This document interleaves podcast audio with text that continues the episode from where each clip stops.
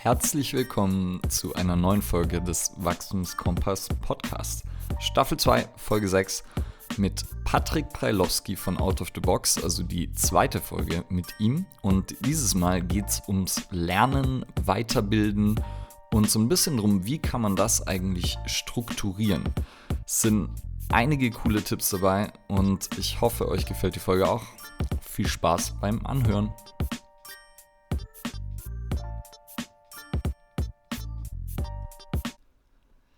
Hallo und herzlich willkommen zurück zur nächsten Folge Wachstumskompass Podcast. Nochmal mit Pat Preilowski, weil wir ja bei der letzten Folge nicht zu allem gekommen sind oder äh, uns in den Themen ein äh, bisschen verquatscht haben, vielleicht, die wir zuerst hatten.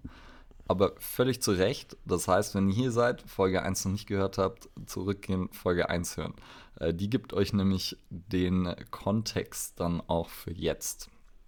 Und zwar, ich würde dann diesmal sparen wir uns die Vorstellung, weil alle haben jetzt ja dann Folge 1 gehört.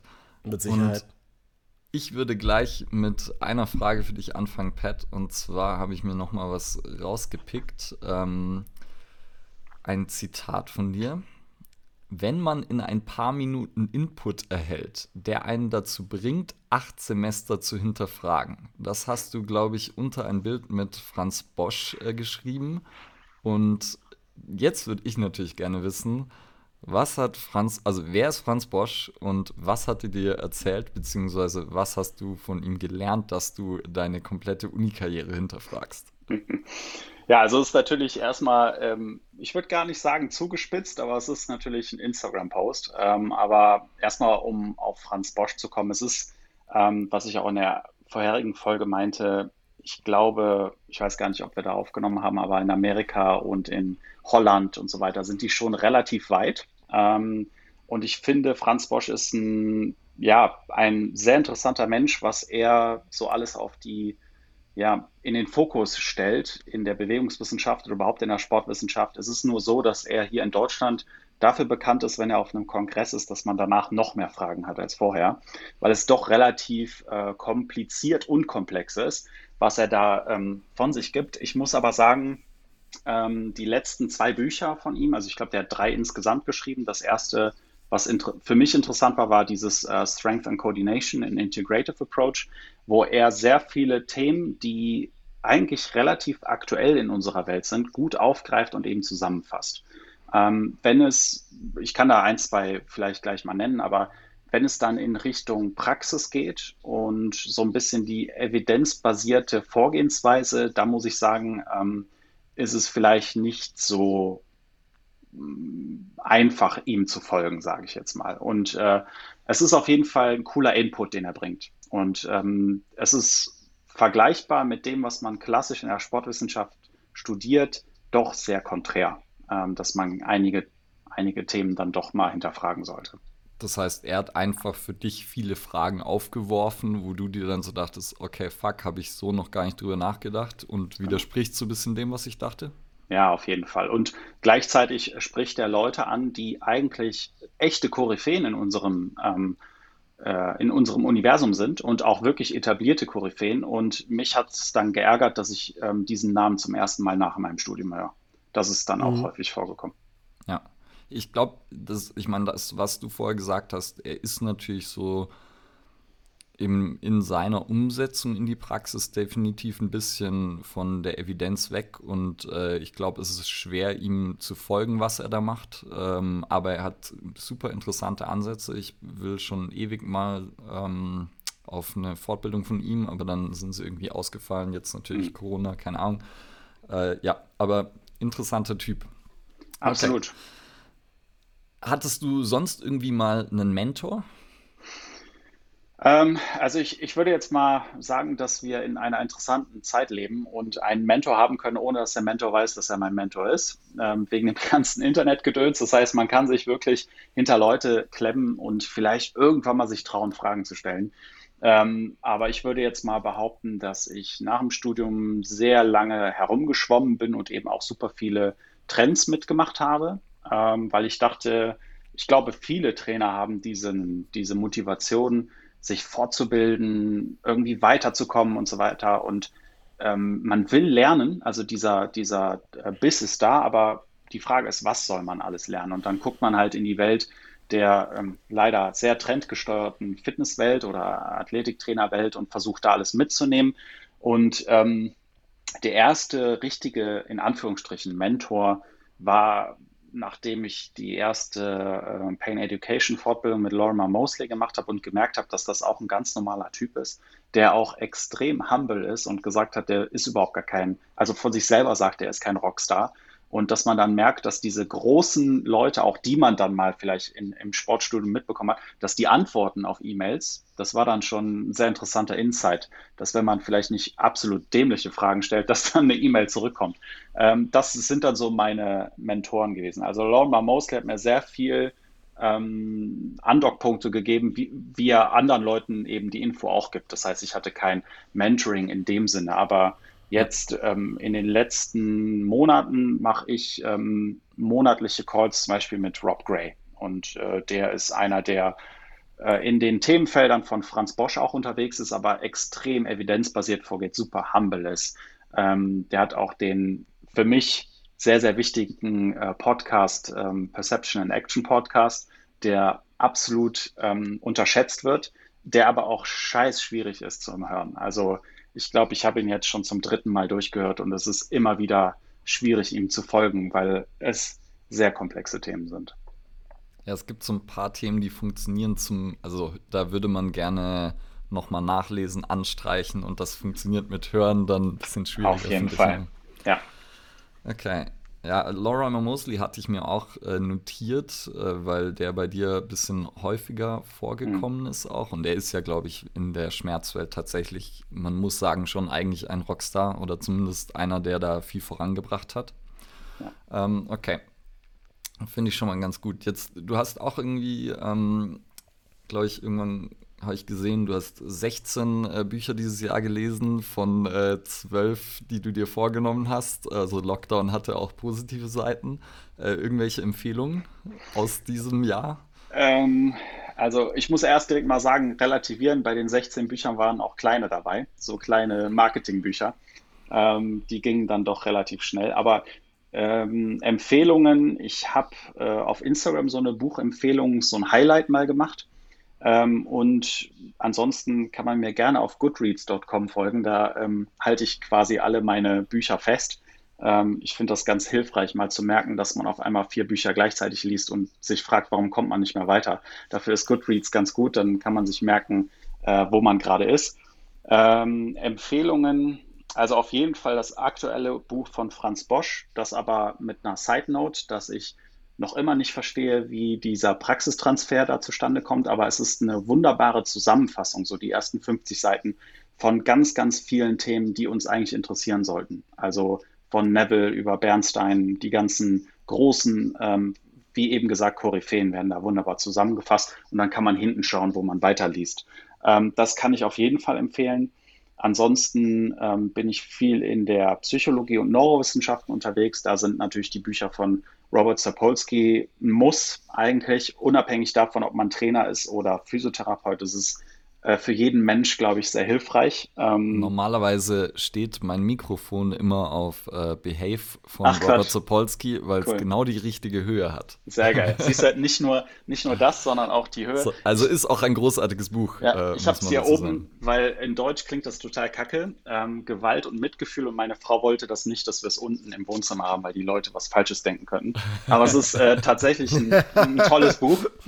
Und ähm, es ist auch ein schweres Buch, aber es hat einen riesen Benefit, das auf jeden Fall. Und ansonsten, mein Man-Crush äh, ist immer schon David Eagleman gewesen, weil der absolut ekelhaft kommunizieren kann. Also der ist ein Typ, der kann die schwierigsten Sachen so leicht runterbrechen für Fünf- und Sechsjährige, ähm, was für mich sehr wichtig ist. Und äh, das aktuelle Buch heißt Life Wired von dem. Ähm, das ist einer der besten Bücher, die man lesen kann, wenn man sich so im Thema der Neuroplastizität so ein bisschen weiterbilden will, mit einem ähm, direkten Kontext zur echten Welt. Ja, also für Otto Normalverbraucher, wie ihr es so schön sagt, ist das auch ein tolles Buch. Okay, ja, ich glaube, Edelman ist ja so Neurowissenschaft ist so sein Thema, ne? Und aber zum Teil eben sehr äh, gut erklärt, auch dass man das als Nicht-Neurowissenschaftler auch lesen kann. Genau, der ist so ein okay. typischer TED-Talk-Neurowissenschaftler. Okay, ist auch äh, eine gute Beschreibung. Sehr cool. Okay, jetzt, ähm, du hast, ich weiß nicht, ob das gestern in deiner Story war oder so, hast du die Frage gestellt, äh, ob äh, deine Follower einen Trainingsplan haben? Und äh, dann hast du daraufhin gefragt, ob sie denn auch einen Lernplan, glaube ich, haben. Ich weiß nicht, wie du es genau genannt hast. Mhm. Fand ich sehr interessant. Äh, und jetzt würde ich gerne wissen, warum hast du es gemacht? Warum denkst du vielleicht, also ich vermute jetzt schon mal, ähm, warum denkst du, dass man das auch strukturieren sollte? Und wie und wie machst du es? Das ist äh, eine sehr spannende Frage, weil letztendlich war es erstmal so ein bisschen dahin gefragt, aber hinten raus kam die zweite Frage dann, äh, ich habe es kognitiven Trainingsplan oder Lernplan genannt, aber mhm. Lernplan klingt total trocken. Das klingt genau, so klingt wie bisschen, ja. ätzend. Also ich muss wieder zum äh, Studieren und äh, lerne ein paar Wochen vor der Prüfung, so klingt das. Ähm, aber es ist ähm, tatsächlich so, dass ich für mich selber die Einsicht gefunden habe, dass viele Leute sagen, ja, äh, walk the talk, ne? Du, du, als Physiotherapeut darfst auch nicht äh, dick sein oder keine Ahnung was. Äh, diese ganzen Einsichten, die wir oft haben, die ja auch manchmal in eine falsche Richtung gehen, im Sinne von Instagram-Influencer, der hat Muckis, also weiß er, wovon er redet. Ne? Das ganze Spektrum haben wir ja. Aber ich glaube, dass für einen selber der Anspruch oder ich für mich den Anspruch ähm, definiert habe, dass ich selber die Trainings durcharbeite, die ich auch weitergebe. Also ich will fühlen, wie sich das äh, wirklich letztendlich auf meinen Körper, ja, was für ein Feedback mein Körper mir gibt, wenn ich das und das verschreibe für meinen Athleten, dass ich immer noch den Bezug zur Realität habe. Und andersherum ähm, zur zweiten Frage ist, wie schaffe ich es regelmäßig, weil alle Leute sagen, bilde dich äh, weiter, es gibt super viele Informationen, nach dem Studium fängt es erst richtig an. Wieso schreiben wir uns dafür nicht auch Pläne, um zu sagen, ähm, einfach eine Struktur reinzubringen, zu sagen, diese Woche beschäftige ich mich mehr mit der Thematik und mit der. Und mein, äh, meine Motivation dahinter war einfach, wenn ich es nicht mache, bin ich total verloren, weil ich einfach auf einmal 100 Tabs aufhabe und so und so viele PDFs und hier fünf Bücher und denke mir so, scheiße, was ist denn jetzt eigentlich gerade wichtig?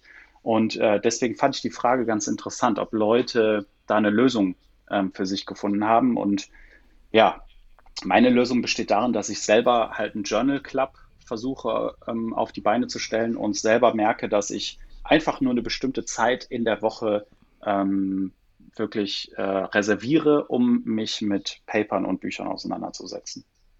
Okay, cool.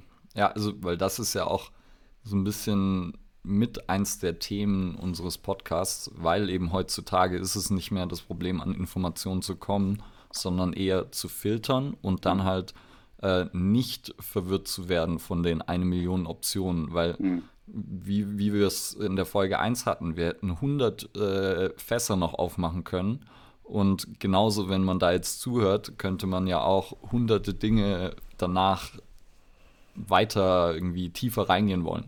Mhm. Und ich glaube, heutzutage ist es ultimativ wichtig, sich da irgendwie ja, vielleicht nicht unbedingt einen Lernplan zu machen, aber zumindest mal vielleicht eine Zeit mit nur einem Thema beschäftigen, da ein bisschen tiefer reinzugehen und einfach zu verstehen, wir haben Zeit und ähm, nicht sozusagen jeder von uns ist jetzt nicht äh, von heute auf morgen hat sich das Wissen nicht angeeignet, sondern das war halt ein langwieriger Prozess und wir haben uns halt mal mit einem Thema mehr beschäftigt, weil wir es krass interessant fanden, dann mit einem anderen und dann fängt man irgendwann an, das zu verknüpfen und wenn ich jetzt jemandem zu oder wenn du dann Franz Bosch zuhörst, dann denkst du so, ah fuck, äh, und der hat natürlich dann nochmal ganz andere Themen, hat die miteinander verknüpft und wenn du jetzt anfängst und versuchst alle auf einmal zu verfolgen, dann wirst du ziemlich wahrscheinlich, ja, entweder wirst du scheitern oder zumindest sehr viel Zeit verschwenden, bevor du, glaube ich, Fortschritt uh. machst. Dazu habe ich, ein, hab ich ein, äh, ein gutes Zitat letztens noch gelesen von Ruth Cohn. Ähm, so ein Thema Bereich der Kommunikation ja auch äh, sehr groß.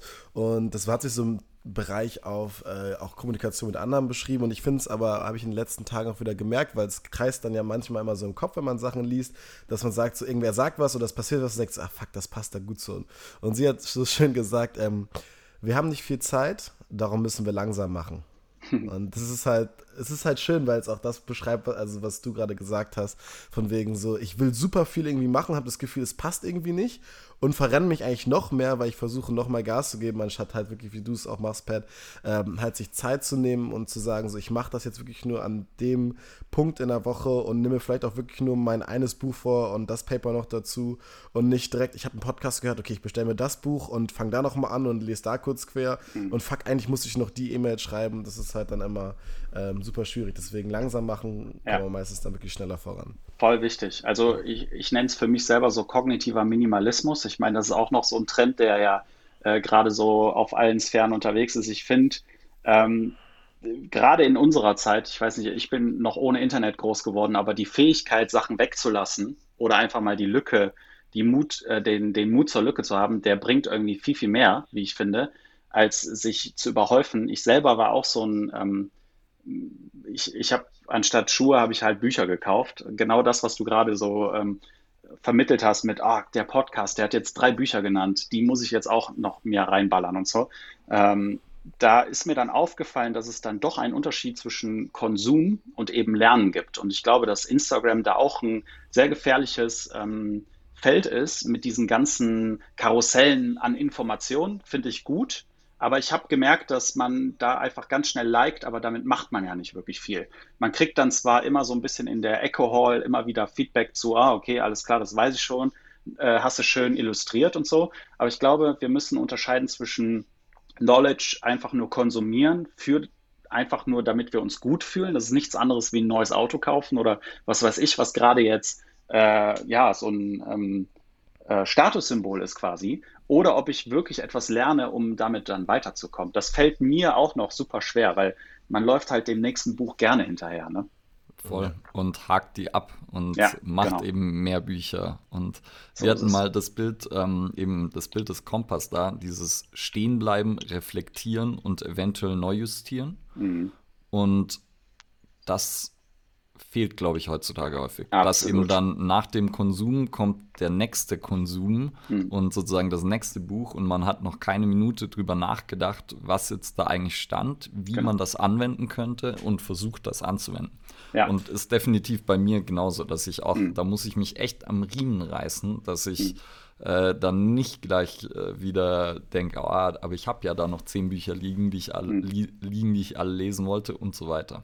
Ja, also, also es ist, ich, würde nur gerade einmal noch kurz eine, eine, Metapher äh, ziehen zu dem, was du gesagt hast mit Instagram, weil ich das wunderschön finde und ich auch aus dem ähm, ja, privaten Rahmen von Ule kenne, wie er es weiß, wie ich weiß, wie er es mit Instagram handelt. Und ich äh, finde es halt auch immer, wie du sagst, man scrollt so durch und mir ist gerade so eingefallen, im Endeffekt wäre es so, als würde man auf der Autobahn fahren und würde eigentlich die ganze Zeit nur diese riesigen Werbetafeln einfach mal sehen und sagen, ah, habe ich gesehen. Mhm. Ah ja, habe ich gesehen. Ja. Habe ich gesehen. Und dann halt zu, so, zu sagen, so, okay, man bleibt mal irgendwie stehen oder fährt mal raus und guckt da sich an, was da überhaupt dahinter steckt, wäre die richtige Art und Weise. Und das halt auch versuchen zu reduzieren, so wie es Ule dann auch manchmal macht, so versuchen halt den, äh, ne, den Feed irgendwie ein bisschen runterzufahren, ja. ähm, um dann halt wirklich nachzuschauen. Und äh, ich finde es halt immer super spannend, dass dieses auch wirklich dieses Instagram kann Impulse setzen, aber es ist halt so wirklich zu einer, fast schon zu einer E-Learning-Plattform herangewachsen, aber nur nach vermeintlichen.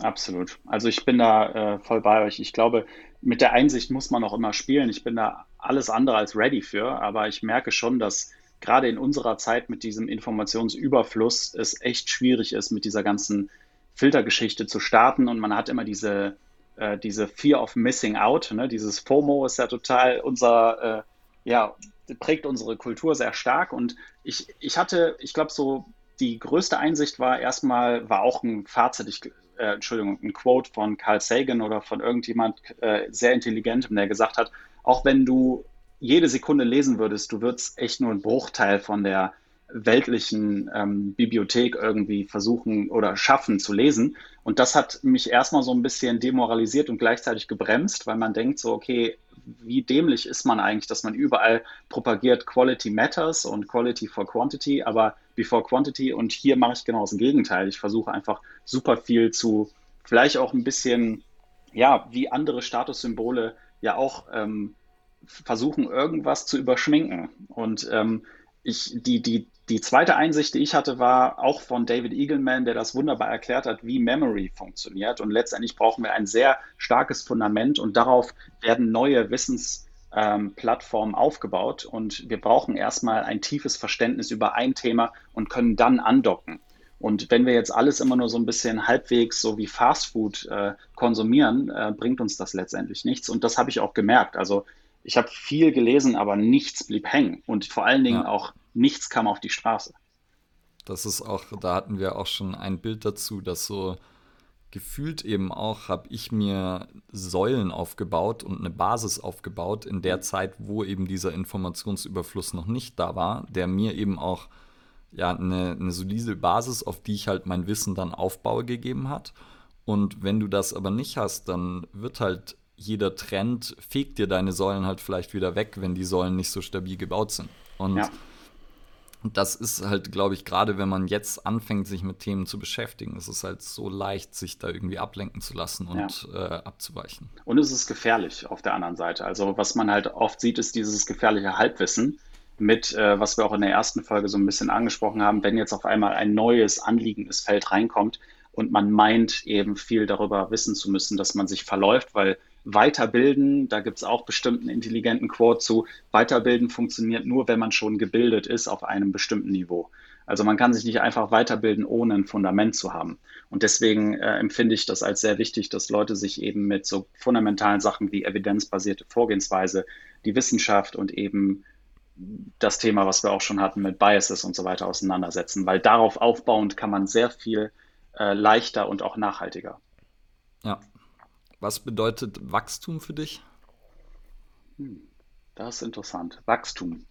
Ähm, ja, ich glaube, dass Wachstum wirklich äh, wie in allen anderen Sphären, Ökonomie und Ökologie, äh, nachhaltig stattfinden sollte. Und ich glaube, dass Wachstum nur bedeutet, dass man ja, also nicht unbedingt mehr von allem hat, sondern dass es so ein bisschen, ich weiß nicht, ob das der richtige Begriff ist, aber es gibt sowas wie Suffizienz. Heißt, irgendwann ist das gesunde Limit auch erreicht und ich glaube, dass man dann viel mehr in die Breite gehen sollte. Und ähm, ich glaube, das Wachstum, also für mich persönlich ist es, an so kleinen Sachen zu arbeiten, wie an Habits, und an Regelmäßigkeiten und dass ich dann ein anderes Lineal quasi an meinen äh, Wachstumsprozess lege und sehe, hey, ich habe das jetzt für sechs Wochen gemacht, ich habe jetzt jeden Tag ein Paper gelesen, das ist dann für mich Wachstum, aber was dabei hinten rauskommt und nachhaltig dann hängen bleibt, das sollte eigentlich das wirkliche Fazit sein von, hey, da war Wachstum.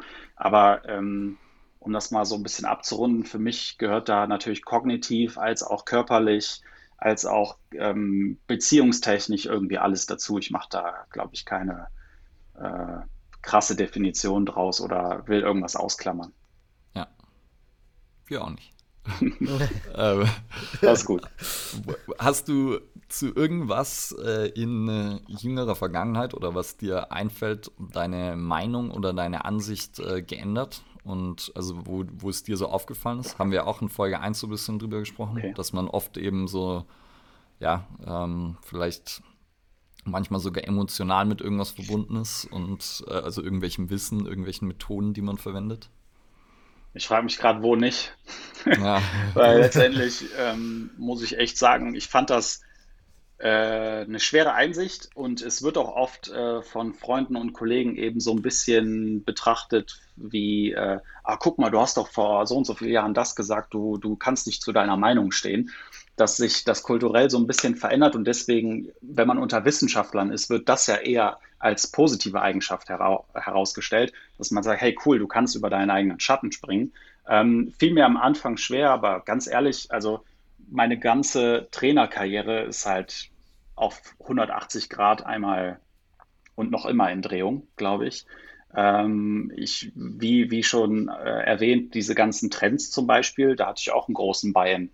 Ich habe auch erstmal gedacht, cool, ähm, CrossFit mischt so ein bisschen die Fitnesswelt auf, dann kommt der Kelly Starrett, dann haben wir den FMS, dann haben wir das und das und ich habe mich überall reingesetzt. Ich habe mich auch in dieses, äh, was man hier in Deutschland Neuroathletiktraining nennt, habe ich mich auch reingesetzt, habe mich intensiv mit den ähm, Quellen in Anführungsstrichen auseinandergesetzt und konnte dann halt entscheiden, was macht man damit. Und äh, ich glaube, bei vielen Trends schnupper ich gerne rein, aber würde jetzt sagen, äh, die Trainingspläne, die ich vor fünf Jahren geschrieben habe, die fände ich heute richtig scheiße. Das glaube ich auch gut, wenn das ist. Ne? Also so. Ja. ja. genau, das ist was Gutes. Das, ist, ja. das, ist, das ist Wachstum. Ja. Okay, Finde ich gut. Auch, ja, kann, man so festhalten. ähm, Gibt es irgendwie, jetzt geht in eine ähnliche Richtung, wie gehst du mit Fehlern, Rückschlägen um? Ja, das ist eine gute Frage. Also erstmal ähm, als Mensch natürlich emotional als erstes. Äh, man fühlt sich sehr oft sehr schnell persönlich angegriffen. Also wenn ein Kollege mir Feedback gibt oder irgendjemand Feedback gibt und sagt, ähm, X und Y stimmt nicht, aber du hast das gesagt, dann nehme ich das erstmal persönlich. Und dann sollte man, oder zumindest trainiere ich das, dass man es eben nicht persönlich nimmt. Also alles das, was man irgendwie ähm, kommuniziert hat, macht nicht die Persönlichkeit von einem selbst aus. Und das ist etwas, woran ich noch sehr ähm, stark arbeite. Ähm, das heißt, wenn jetzt jemand das hängt natürlich auch davon ab, wie man Feedback kriegt, ne? Das auch. Also die andere Seite sollte auch geschult sein und ein schönes Sandwich-Methode und keine Ahnung was. Also wenn es halt so, äh, wenn einer reinkommt und sagt, Patrick, du bist total dämlich, dann fällt das einem natürlich richtig schwer, das nicht persönlich zu nehmen. Aber ähm, ja, das ist halt äh, ein Prozess, den kann man trainieren, tatsächlich. Ich weiß jetzt nicht, ob ich deine Frage beantwortet habe, aber das ist äh, so. Äh, doch, doch. Also ja. wir, wir haben zum Beispiel Staffel 1, Folge 3, Shameless Plug, ähm, mhm. eine Folge zum Growth Mindset, okay. falls du das kennst, von Carol Dweck. Mhm, also gehört, ja. so das Fixed Mindset, Growth Mindset. Mhm. Und äh, das hängt ja eng damit zusammen, dass man eben, wenn man Dinge ähm, ja als wie Intelligenz als fest ansieht, dass mhm. man dann natürlich auch persönlich angegriffen ist, wenn die eigene Arbeit kritisiert wird. Ja. Und äh, dementsprechend so, ja, ist es auf jeden Fall ein Prozess, äh, sich da versuchen davon zu trennen mhm. und versuchen, das objektiv zu sehen. Ja, also letztendlich sollte man sich nicht ernst nehmen und das macht die Wissenschaft sehr gut. Man wird halt sehr schnell sehr klein ähm, und merkt einfach, dass man noch nicht mal ein Staubkauern auf einem Zahnrad eines großen Gerätes ist. Ähm, und das ist erstmal vielleicht was Negatives, aber irgendwann merkt man dann doch, dass man ein Teil eines großen Ganzen ist und das ist cool. Also ich glaube, dass es wirklich ein, eine Framing-Geschichte ist. Ich weiß nicht, ob das Sinn ja. macht. Also ja. wie, wie sieht der Kontext aus gerade? Und ähm, ja. ja. das kann manche Leute extrem demoralisieren und das kann ich auch verstehen. Ähm, Dass man aber, keine Special Snowflake ja, ist. Genau, und das ist so, ähm, ich weiß nicht, ob ihr euch mit Carl Sagan mal auseinandergesetzt habt. Das ist der Typ, der gesagt hat, wir sind alle Stardust. Oder äh, Neil deGrasse Tyson ist quasi so der Astro, äh, Physiker, der das so alles übernimmt. Und ich finde, das ist ein schönes Bild und das ist auch das, was mich motiviert, wenn ich, keine Ahnung, vom Kongress äh, oder irgendeine Präsentation habe und Franz Bosch sitzt da im Publikum und ich mache mir in die Hose, denke ich mir so, Moment, wir sind ja alle eigentlich relativ ähm, unwichtig und das kann einen mega Angst machen, das kann aber einen auch mega Power geben. Ich glaube, das ist so äh, zumindest mein persönliches Bild für sowas. Ja. Finde ich, finde ich super gut. Also ich glaube, dass das für, schließt ja auch wieder so das Thema, was wir in der ersten Folge hatte, diese, die Humbleness an und dieses Bescheidene zu mhm. wissen, so, ich mache es halt irgendwie für das große Ganze und nicht halt für mich als äh, ja. Special Snowflake, damit Leute sagen so, ey, du bist ein krasser Kerl. Mhm. Ja, das stimmt. Aber es ist, ähm, ich kann es auch verstehen, dass es super schwer ist. Und ich glaube, dass ich, äh, man darf nicht vergessen, es gibt ja mehrere Lebenslagen. Wenn ich jetzt mit meinen Kollegen Mountainbiken gehe und die sagen, ähm, keine Ahnung, das, Patrick, das schaffst du nicht oder das sah scheiße aus, dann nehme ich das persönlicher, weil ich es darin noch nicht trainiert habe oder ähm, irgendwas anderes, was mir wichtig ist. Ähm, man muss natürlich auch unterscheiden, dass wir ein sehr facettenreiches Wirbelsäulentier sind und ich glaube schon, dass ähm, ich immer noch sau viel persönlich nehme. Also auch gerade so Beziehungssachen und so. Da, das ist natürlich sehr schwierig und man kann sich darin trainieren, ähm, man kann sich da auch einen Mentor oder jemanden, einen Coach oder systemisches, systemisches Coaching oder so weiter als ähm, Hilfe nehmen. Aber ja, es ist ein Prozess. Was, ne?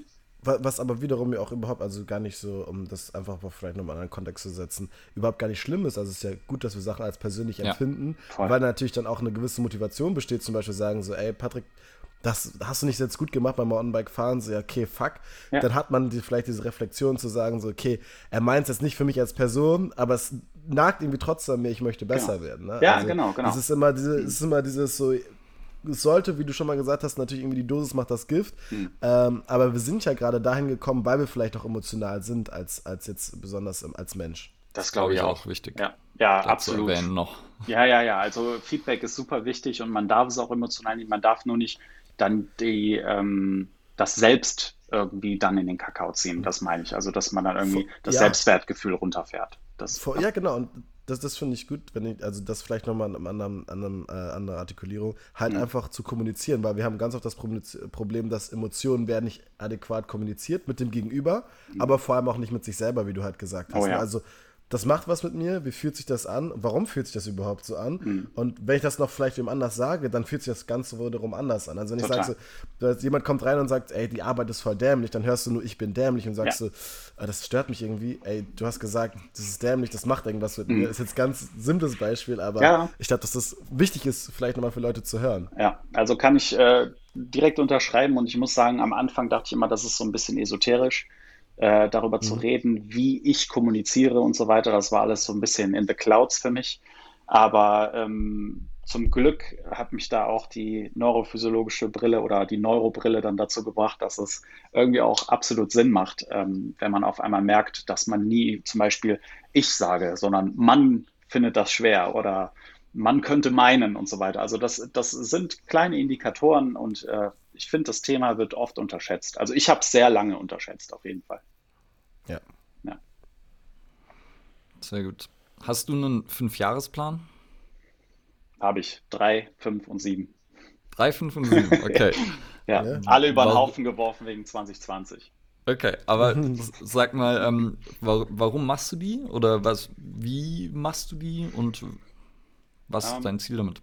Ja, also erstmal dieses Gefühl haben von so ein bisschen Kontrolle oder dieses typische Bild, man kann nur zielen, wenn man ein Ziel hat und so weiter. Ne? Also smart bis hin zu die ganzen anderen ähm, Werkzeuge, die man so kennt. Ich selber merke einfach, dass man sich sehr oft verrennt. Ähm, ich verrenne mich auf jeden Fall, weil man die Prioritäten doch anders setzt von Tag zu Tag. Und deswegen brauche ich eher ein Ziel äh, für nächstes Jahr, für übernächstes Jahr. Also wir machen immer wir haben so ein bisschen eine Tradition. Ähm, meine Frau und ich setzen uns im Urlaub einmal hin und machen dann so eine ganz einfache Note auf und haken die dann für das Jahr ab. Und ähm, das ist ein schönes Gefühl, erstmal überhaupt abzuhaken. Ich bin so ein To-Do-Listen-Typ. Und auf der anderen Seite, wie gesagt, man verliert sich im Daily Business auf jeden Fall. Also gerade im Business finde ich das sau schwer, wenn man kein bestimmtes Ziel hat, dass man ähm, wenn man das nicht hat, würde ich auf jeden Fall die Prios immer falsch setzen. Auf jeden Fall, weil ich einfach das sehe, was gerade auf ist, die zehn Tabs, die muss ich abarbeiten. Und hinten raus, wenn ich dann nochmal ganz kurz rauszoome und sage, ach, das ist dein Ziel, ähm, sind bestimmte Themen gar nicht so wichtig. Und ähm, das, das ist bestimmt typabhängig, aber ich bin leider ähm, so ein Detailmensch und verrenne mich da doch sehr du gerne. Du bist ja auch selbstständig, oder? Ja. Ja, und da ist es ja auch, glaube ich, äh, kann man natürlich ohne Struktur auch schnell ja, ähm, sich verrennen irgendwo. Und ja. ja, also wir haben die Frage so unter anderem gestellt, weil man halt häufig dann ja das doch wieder über den Haufen wirft oder vielleicht anpasst. Andererseits natürlich auch wieder sehr sinnvoll, irgendwo sich die Zeit zu nehmen und zu planen und zu überlegen, hey, wo soll es denn übergeordnet hingehen, dass ja. man sich nicht die ganze Zeit verrennt, wie wir es vorher gesagt haben. Ja. Und jetzt habe ich noch eine Frage dazu. Ja. Wie ist es dann jetzt so, wenn der Plan nicht aufgeht? Also wir haben jetzt ja gerade diesen Fall mit Corona. Mhm. Was, was macht das mit dir? Ja, also ähm, das, was ihr jetzt beide so ein bisschen ansprecht, ich finde, das Ziel sollte auf jeden Fall adaptiv bleiben weil mhm. es natürlich ein Trugschluss ist zu wissen oder zu denken, dass man genau weiß, was in fünf Jahren passiert. Das heißt, man, man, ich, ich empfinde das immer so ein bisschen äh, zurück zum Mountainbiken. Wir planen eine Tour, aber fahren immer anders. Aber der Start- und Endpunkt ist ungefähr gleich, ähm, weil wir da hin müssen. Aber der Weg dorthin kann komplett anders aussehen. Also wir nehmen auf einmal eine Route. So sehe ich das im Leben auch. Genau das Gleiche mit Corona. Das ist ja dieses Buzzword in der Psychologie oder in der ähm, ja, ja auch in diesem Growth Mindset äh, dass man sagt, man muss agil bleiben. Ne? So Agility oder Agility ist halt ein super wichtiges Wort, dass man äh, sich trotzdem anpassen kann auf dem Weg zum Ziel. Und ich glaube, dass das Ziel eigentlich nur so eine Feuerrichtung ist und mit einer Schrotflinte in eine Richtung schießen, aber keine Ahnung, wo die wichtigste Kugel landen wird. Und das ist dann auch okay. Also wenn du das so ja von Anfang an definierst, äh, ist die Erwartungshaltung oder beziehungsweise das positive Ergebnis größer definiert für dich, sodass du ja dein Ziel erreicht hast quasi. Also man muss es locker halten. Sollte immer auch natürlich die Balance sein zwischen ja nicht zu viel Agilität und alles aus dem Auge verlieren, genau. sondern eben dafür ist dann das Ziel auch irgendwo wichtig, aber eben auch nicht Ziel verfolgen und wenn irgendwas schief geht, dann wirft man alles über den Haufen, genau. weil ja, klappt halt nicht mehr so. Ja. Okay, in so, da habe ich auch gesehen, du hast, ähm, fand ich ganz interessant, auf deiner Homepage, äh, wo wir gleich vielleicht nochmal zukommen auch, weil das haben wir in Folge 1 auch nicht so gemacht, hast du eine Roadmap. Und mhm. zwar eine Roadmap, wo du geplante und gemachte Änderungen, vor allem glaube ich an den Kursen und so und an den Produkten, die du dort bietest, äh, hast. Und das fand ich auch interessant und wollte fragen, also einerseits ist es sich sicher ja interessant für potenzielle Kunden oder potenziell Leute, die das sehen, hey, das wird geupdatet. Andererseits vielleicht auch für dich als so ähm, Kontrollorgan oder so? Oder? Mhm. Ja, hast du uns voll erwischt. Absolut. Wir sind äh, seit letzten Jahres in der Mitte zu zweit, weil ich das selber nicht mehr hinkriege. Ähm, hab, der Dominik ist noch mein Kollege. Wir machen ähm, jetzt, versuchen das irgendwie 50-50 aufzuteilen, weil es sehr schwer ist, die Flughöhe zu verändern zwischen Content ähm, vorbereiten und eben auch das durchführen. Ähm, und es ist tatsächlich so, dass die Roadmap auch uns hilft, weil wir sehr, sehr krasse Schwierigkeiten am Anfang hatten mit äh, der Technik. Äh, alle, die von Anfang an dabei waren, haben es gemerkt, dass bestimmte Sachen einfach nicht zum Zeitpunkt dann auch da waren, wie wir es äh, gerne hätten. Das heißt, wir hatten einen sehr, sehr krassen Flaschenhals, der die Technik war. Und wir haben die gesamte Plattform äh, umgeworfen, sind äh, dann umgezogen und haben dann gemerkt, ach shit, das ist nicht nur einfach Video hochladen und irgendwie verbinden, und äh, dass die Leute das dann anklicken können, sondern es gab echt Schwierigkeiten im Sinne von, der Traffic war zu hoch, auf einmal hatten wir über 1000 User. Ähm, das, das tat alles weh und deswegen wollten wir so ein bisschen ähm, Transparenz damit schaffen und eben auch das, was du gesagt hast, dass das keine fixen Produkte sind, sondern es sind einfach Lernmaterialien, die wie eine App immer wieder geupdatet werden. Das ist zumindest unser Anspruch, dass wir sagen, wir haben ACL Reha Deep Dive, der wird jedes halbe Jahr geupdatet oder eben auch nicht. Das hängt immer davon ab, was aus der Forschung dann auf uns zukommt. Aber ähm, das sollte so ein bisschen für beide Seiten quasi alle ähm, Lernenden, die Bock haben, mit uns äh, auf die Reise zu gehen, dass die sehen, ah cool, das und das kommt. Aber wir beide gucken da auch drauf und sagen so, scheiße, schon wieder zehn Tage drüber. Ja, ist ja Accountability auch so ein ja, bisschen. Ne? Genau, genau, ja. das ist es, ja.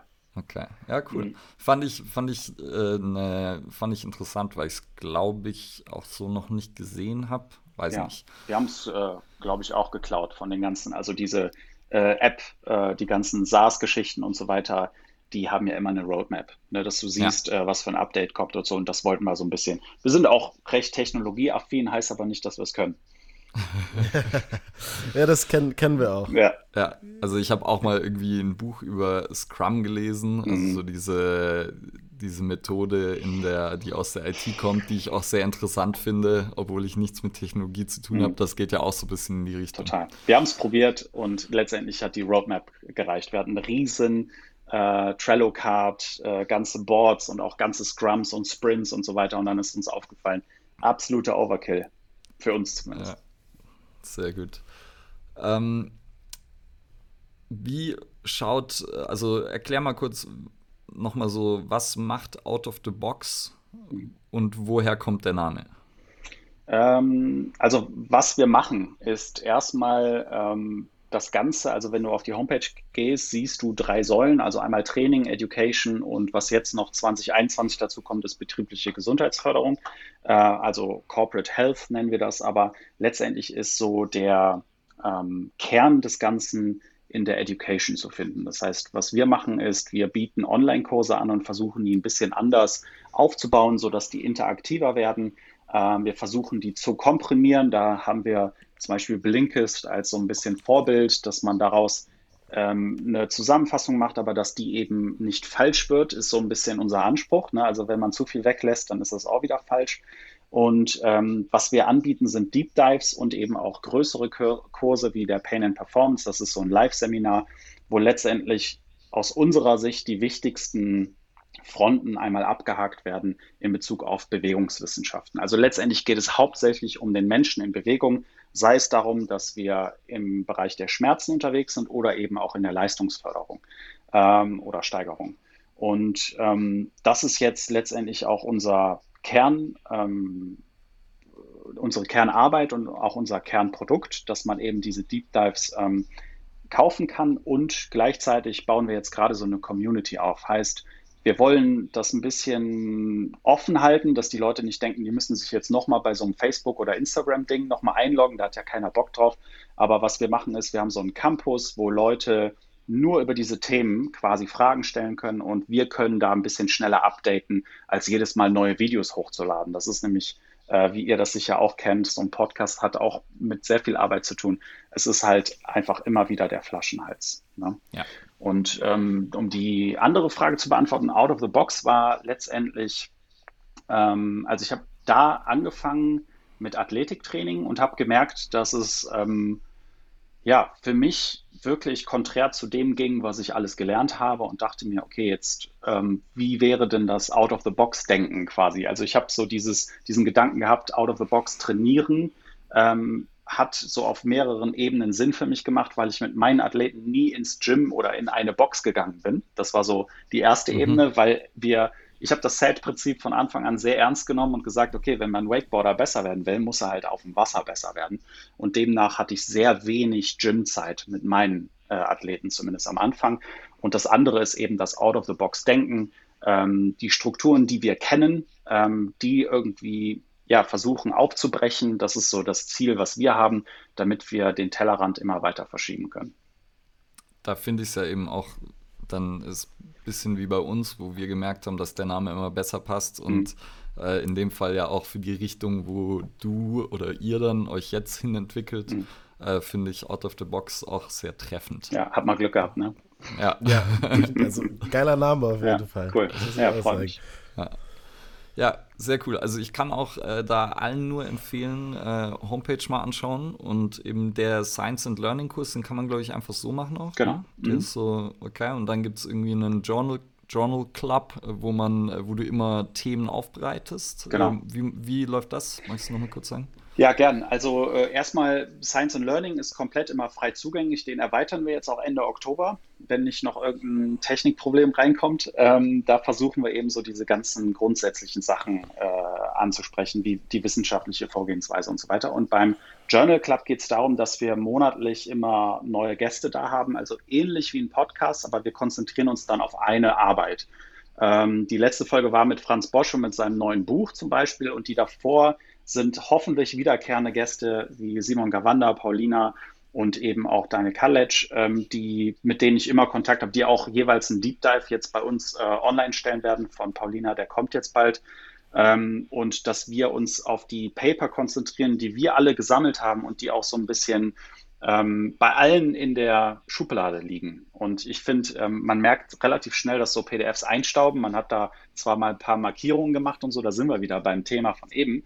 Und wenn man darüber spricht und reflektiert und vielleicht auch mal ein Fazit zieht, dann bleibt das einfach viel mehr hängen. Das ist so quasi unser Eigennutzen äh, bei diesem Journal Club und ähm, hoffen, dass die anderen, alle Leute natürlich davon auch einen Benefit haben.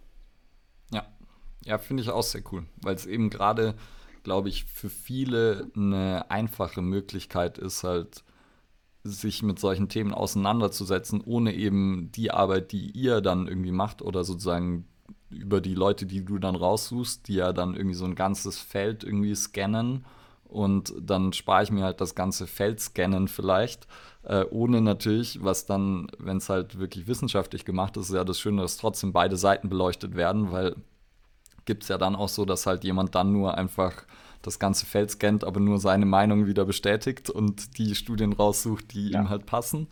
Das ist immer das Gefährliche mit so einer ähm, Zusammenfassung, aber da glaube ich, äh, ist es halt ganz gut, wenn man so diesen wissenschaftlichen Anspruch einfach auch da verfolgt, weil dann ja. ist es ja tatsächlich nachhaltig und auch, glaube ich, sehr wertvoll für viele. Ja, also das hoffe ich. Ich meine, man darf nie vergessen, dass wir auch Biases haben. Ne? Also wir gehen natürlich der Thematik hinterher, die uns interessiert und man muss dann immer ein bisschen vorsichtig sein und selber versuchen, auch so ein bisschen äh, Diskussionen zu suchen. Zum Beispiel gehen wir dann zu in die Richtung der Biomechaniker, wo wir uns komplett abgewandt haben, damit wir auch wieder so einen Diskurs schaffen. Ne? Also man muss immer sich selber hinterfragen, aber auch dann ähm, ich meine, ich hatte in der ersten Folge auch Physio mit Science genannt. Die Jungs machen das grandios. Es ist natürlich auch sehr schwer, das objektiv einfach nur so in die weite Welt zu werfen, denn alle reagieren auf einmal emotional darauf und dann passt man sich ja dem Feedback auch wieder an. Also es ist ein sehr schwieriger Prozess und ähm, es gibt Leute, also unsere Vorbilder, ich finde zum Beispiel MyLab super und die Leute von Quarks, äh, die machen das grandios, die fassen das zusammen einfach nur so, wie es sein sollte. Und man darf natürlich nicht vergessen, dass dahinter immer nur Menschen stecken. Ne? Also ja. hinterfragen sollte man auf jeden Fall alles. Aber es gibt äh, Gutes und halt weniger Gutes in dieser und Welt. Und dass ja auch der Wissenschaftler irgendwo nur ein Mensch ist. Und genau. dass es da ja auch welche gibt, die halt dann 20 Jahre an einem Thema forschen und dann halt vielleicht vor diese schwierige Entscheidung gestellt werden, dass sie eigentlich sagen müssten, okay, die letzten 20 Jahre waren halt um nicht umsonst natürlich, aber ähm, so ich hatte mir, was ja der Wissenschaftler auch grundsätzlich nicht machen sollte, erhoffen, dass irgendwas rauskommt, aber mhm. ähm, es, wir sind halt Menschen, deshalb macht man es trotzdem und Voll. das ist halt, glaube ich, das Schwierige auch. Total. Also es gibt immer eine meistens ein bisschen externe Motivation und die Frage ist, kann man da drüber springen? Ja, und da hätte ich jetzt vielleicht dann auch noch eine Frage, die wir als Abschluss nehmen können. Und zwar ist ja dann auch die Frage, was will man erreichen? Und wenn ich sozusagen jemandem was beibringen möchte oder den Horizont von jemandem erweitern möchte, ist ja auch die Frage, klatsche ich jemandem das dann so hin und sage ihm und kreiere diese emotionale Reaktion, dass er sagt, nee, ist ja ein Schwachsinn, schaue ich mir gar nicht erst an, der greift mich an. Ähm, oder ist vielleicht diese wissenschaftliche Herangehensweise, ich stelle einfach die Fakten aus meiner Sicht dar und du kannst selber die Entscheidung treffen? Also ist das dann auch so, wie du das sozusagen lerntechnisch sinnvoller sehen würdest? Oder? Ja, das ist äh, eine sehr wichtige und sehr schwierige Frage. Also das ist ja auch eine Thematik, die jetzt auch aktuell sehr wichtig ist, ne? wenn man jetzt so in Richtung Verschwörungstheorien und so weiter geht. Äh, wie kriegt man Leute dazu, eben über den eigenen Tellerrand äh, zu schauen? Und dann gibt es ja diesen äh, sehr bekannten Backfire-Effekt, dass wenn ich dir jetzt sage, nee, du liegst falsch, ich habe die Wahrheit bei mir, dann bist du halt einfach nur angepisst äh, und hörst mir eh nicht mehr zu. Ähm, in der, da gibt es wirklich sehr interessante Ansätze in der Pädagogik oder überhaupt in der Kommunikationswissenschaft, dass man erstmal einen Common Ground finden muss, dass man irgendwie sieht, hey, wir sitzen noch im gleichen Boot und dann emotional irgendeine Connection verbindet. Äh, aufbaut und dann, dann nach und nach so ein bisschen infiltriert. Ähm, das kann man natürlich mit so Produkten wie so einem Deep Dive nicht machen. Uns ist bewusst, dass die Leute nur auf die Homepage gehen, die eben Bock haben und auch schon so ein bisschen den Bias haben und sich natürlich teilweise bestätigen, aber auch was Neues lernen wollen. Ähm, ich glaube, dass wenn man wirklich in, das ist so auch eine klassische Frage in unseren Live-Seminaren, wenn ein Physiotherapeut sagt, ja, meine Praxis arbeitet nicht evidenzbasiert und die machen noch manuelle, Thera manuelle Therapie, Kinesiotape und keine Ahnung was, was soll ich denn dagegen tun?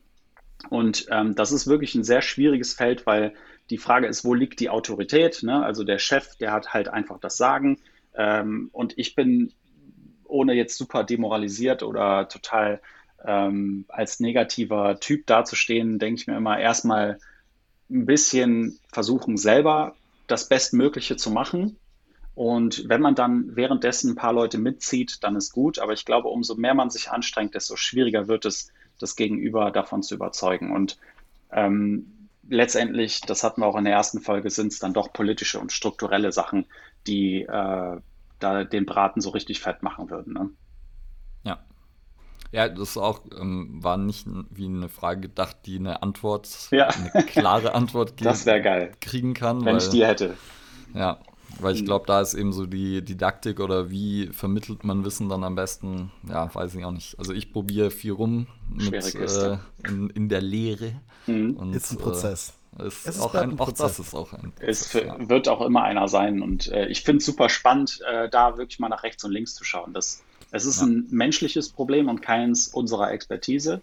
Und ähm, ich kenne das auch aus eigener Erfahrung, familiär oder sowas, wenn man da so in den Clinch kommt und so weiter, dann äh, wird das alles sehr, sehr schnell emotional. Und ähm, ich glaube einfach, dass, dass man das vorleben sollte, dass man einfach äh, auch offen für neue Ideen sein sollte, auch wenn die total obstrus erstmal ähm, rüberkommen. Und ich glaube, ich vergleiche das immer mit äh, WWF und den Greenpeace. Greenpeace ist halt so ein bisschen radikaler und die werfen dann irgendwelchen Ölschiffen äh, Fischreste entgegen und sind halt sauer. Die brauchen wir. Aber WWF kauft Palmölplantagen auf und baut das dann von innen irgendwie so ein bisschen um. Und die werden auch ausgebuht, weil die natürlich den Pakt mit dem Teufel eingehen. Das heißt, wir brauchen beide Instanzen, glaube ich. Und deswegen äh, muss man seine Position in dieser Welt finden. Ja, glaube ich auch. Und eben dann auch wieder verschiedene Individuen werden auf verschiedene Arten und Weisen dann reagieren, positiv Voll. wie negativ. Ja, absolut. Ja. Sehr cool. Aber auf jeden Fall, was ich auch cool finde, eben tatsächlich, dass natürlich du, der sowas vermitteln möchtest, dir auch Gedanken darüber machst, wie man das vermittelt, weil auch das ist, glaube ich, nicht selbstverständlich. Äh, und nicht, sondern viele denken halt, ja, ich weiß es, also erzähle ich es dir und dann äh, weißt du es ja auch. Äh, und so einfach ist es halt doch nicht. Ja, absolut.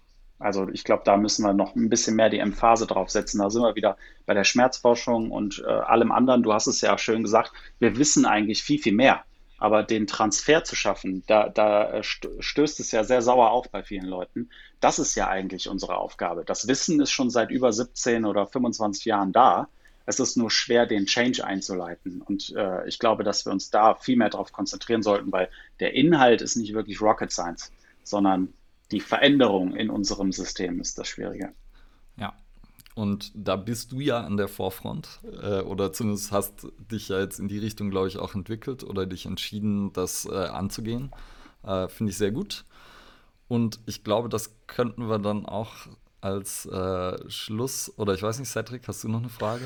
Nicht, nee, also ist, nein, nein, nein, ich, ich melde mich da schon. Ich fand es jetzt einen guten Abschluss, nochmal gut zusammengefasst und hat auch nochmal ähm, Pats Position auf jeden Fall gestärkt. Halt dieses, ich wollte, hab's mir in der ersten Folge schon überlegt, so diesen Neowissenschaftler sozusagen zu ähm, kreieren oder sozusagen darin auch heranzuwachsen, halt wieder Wissenschaft greifbarer zu machen und halt anwendbarer und halt auch einfach transparenter. Weil wie gesagt, oft denkt man so, es ist diese kleine Forschungseinrichtung in irgendeinem Berg, wo irgendwelche Heimlichtürereien gemacht werden und ich verstehe es eh nicht und kann mir das einer mal erklären und ich glaube, das ist wichtig, das nochmal zu schaffen für die Leute.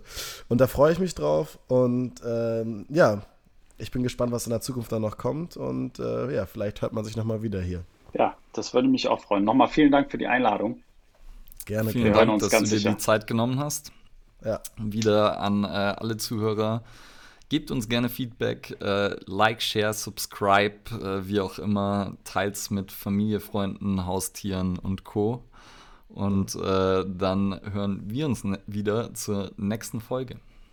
Definitiv. Das Ganze geht natürlich auch raus an alle Zuhörerinnen, ne? Äh, Gender Right. Und äh, bitte bleibt auch natürlich äh, wachsam bei Pets Post, äh, folgt der Seite, äh, besucht die Website und ja, wir hören uns bald wieder. In dem Sinne, gutes Wachstum.